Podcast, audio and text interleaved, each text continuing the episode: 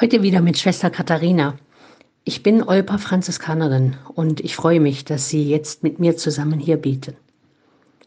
Gestern habe ich jemanden in einem Altenheim abgeholt und da hat mich eine Szene sehr berührt und angesprochen. Um zur Kapelle dieses Hauses zu kommen, muss man vom Flur aus vier ziemlich hohe Stufen überwinden. Eine alte Dame kam mit ihrem Rollator, blieb vor den Stufen stehen hat ein Kreuzzeichen gemacht und dann eine Weile ganz in sich gekehrt gebetet. Dann hat sie in Richtung Tabernakel genickt, hat ihren Rollator gewendet, mich freundlich gegrüßt und ist gegangen. Ich musste ein bisschen warten und habe deshalb diese Szene beobachtet. Beim Vorbeigehen dann habe ich gesehen, dass die Kapellentür zu war. In der Lesung aus dem Römerbrief heute heißt es, das Reich Gottes ist nicht Essen und Trinken, sondern Gerechtigkeit, Friede und Freude im Heiligen Geist.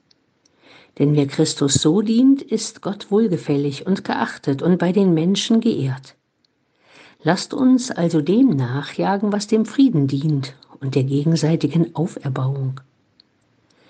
Diese Frau war ein sehr beredtes Beispiel dafür. Sie hat eine stille Freude ausgestrahlt, und sie war für mich was mit diesem altbackenen Wort Auferbauung umschrieben ist. Es war mir eine Freude, sie so beten zu sehen. Sie war mir in dem Moment Vorbild und Mahnung. Hast du heute schon so in Ruhe Gott angebetet? Und sie war das, was wir so selten erleben, jemand, die die Gegebenheiten genommen hat, wie sie sind. Paulus mahnt, lasst uns also dem nachjagen, was dem Frieden dient und der gegenseitigen Auferbauung.